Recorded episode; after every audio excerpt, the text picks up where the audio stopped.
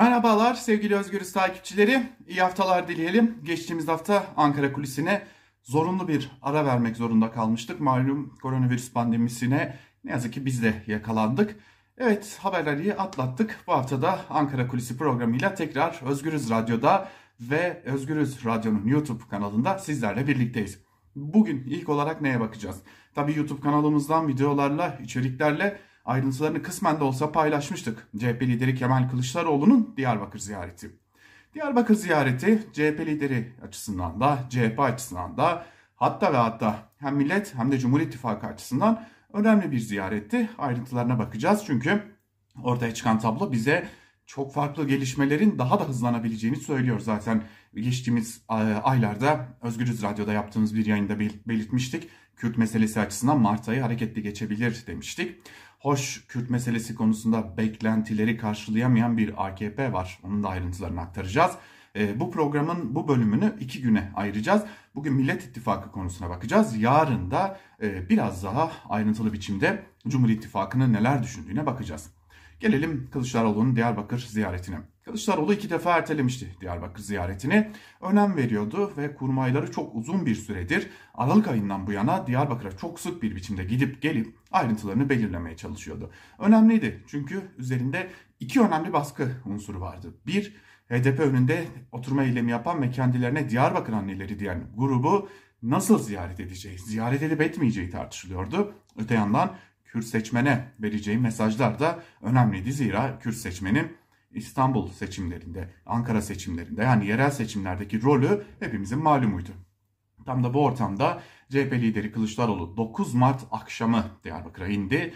Diyarbakır'a indiğinde kendisini havalimanında ben Diyarbakırlıyım uzun zamandır da zaten pek CHP liderleri gelip gitmez ama gördüklerim ve hatırladıklarım kadarıyla belki de en kalabalık kitlelerden biri karşıladı. İçerisinde hem CHP'liler vardı hem Diyarbakırlı çiftçiler vardı hem de Kılıçdaroğlu ne mesaj verecek merakını barındıran CHP'li de olmayan e, seçmen vardı. En nihayetinde e, Kılıçdaroğlu uzun bir konvoyla Diyarbakır Havalimanı'ndan şehre giriş yaptı ve ayağının tozuyla daha önce belirlenen e, iki isimle hatta üç isimle Diyarbakır anneleri diye adlandırılan gruptan 3 isimle bir görüşme yaptı. Orada sorunlarını dinledi ve onlardan gelen talepleri dinledi. Tabi bu görüşmenin gerçekleşmesi sonrasında ortaya bambaşka tablolar çıkışı içinde iktidar kanadından belli başlı çabalar en nihayetinde vardı.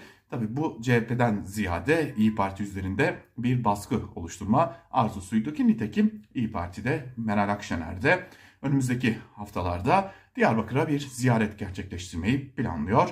Ee, onun da Diyarbakır anneleriyle bir görüşme gerçekleştireceğini şimdiden rahatlıkla söyleyebiliriz.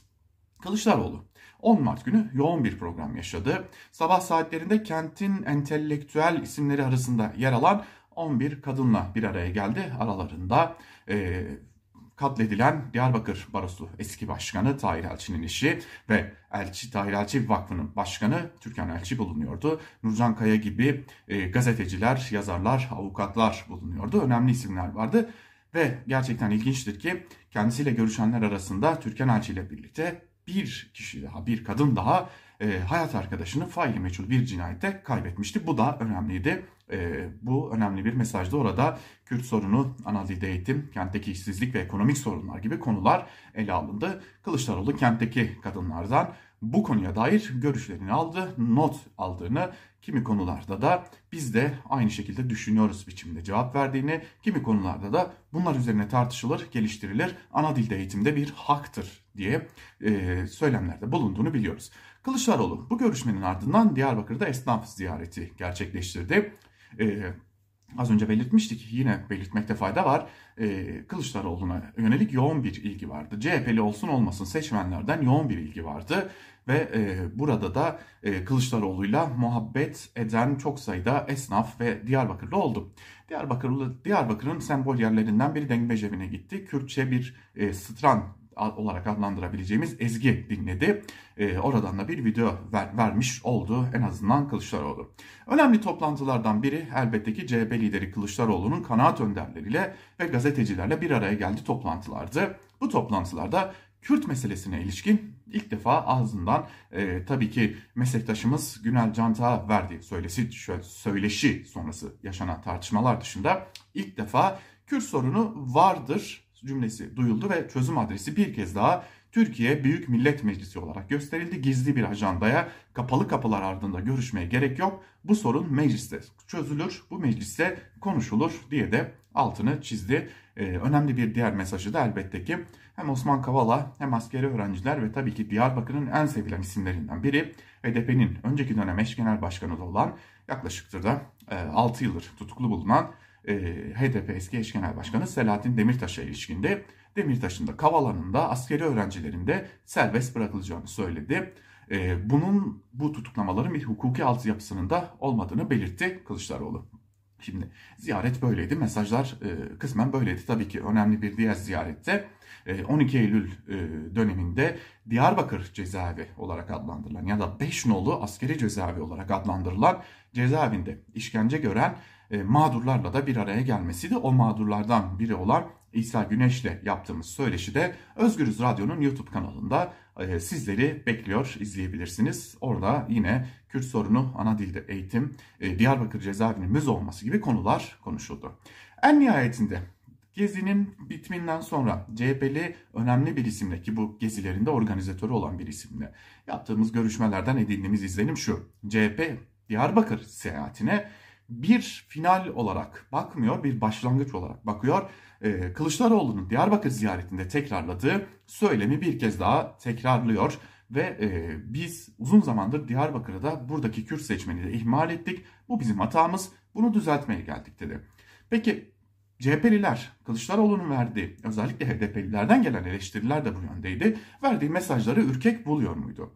CHP'lilere göre bir denge gözetilmesi gerekiyor. Ancak burada bana kalırsa en önemli şey şu e, yapılan çıkarımlardan biri. E, katılır mısınız katılmaz mısınız bunu sizin takdirinize bırakalım elbette ki. Deniliyor ki e, biz burada Kılıçdaroğlu'nun ya da Cumhuriyet Halk Partisi'nin e, olası bir iktidarında ya da bir koalisyonda kimin kimden güç alacağımızı göstermiş olduk. Buradaki seçmenin özellikle Cumhurbaşkanı adayımıza oy vermesiyle birlikte tabanımız olarak kime dayandığımızı göstermiş olduk. Bu nedenle bu tabandan gelebilecek taleplerin de görmezden gelinmesi hem bizim açımızdan hem de ittifak bileşenleri açısından pek de mümkün görünmüyor diyor. Ee, bakalım gerçekten de böylesi bir olasılık söz konusu olduğunda yani CHP liderinin e, kurmayı da bunu söylüyor. Bizim açımızdan bu ziyaret Kılıçdaroğlu'nun Cumhurbaşkanlığı adaylığı konusunda önemli bir kavşaktı diyor. Olur da CHP lideri Kemal Kılıçdaroğlu aday olur, seçilirse ve Diyarbakır başta olmak üzere Kürtlerin yoğunlukla yaşadığı, HDP'nin yoğun oy aldığı illerden de ciddi bir oy alır ise o talepler hangi oranda gerçekleştirilecek bunu da görüyor olacağız. Bir sözle bitirelim. CHP kurmayı şunu da söylüyor. MHP lideri Bahçeli'nin ziyaret devam ederken sosyal medya üzerinden yaptığı çıkış bize yönelik değildi. Kendi ortağına yönelikti. Çünkü bir yarış var. Kürt seçmeni Türkiye'de gönlünü kazanabilme yarışı var. Özellikle AKP'den kopan seçmenin gönlünü kazanabilme yarışı var diyor CHP'li e, Kurmay ve Bahçeli kendi ortağına sen bu yarışa bizim belirlediğimiz ittifak ilkeleri dışında aman ha dahil olma mesajını verdi. Biz bu mesajı kendi üstümüze alınmadık diyor. Peki gerçekten de iktidar açısından ya da Cumhur İttifakı açısından durum böyle mi? Buna da yarın bakacağız. Bugünlük noktalayalım Ankara Kulisi'ni. Bir başka programda görüşmek umuduyla. Hoşçakalın.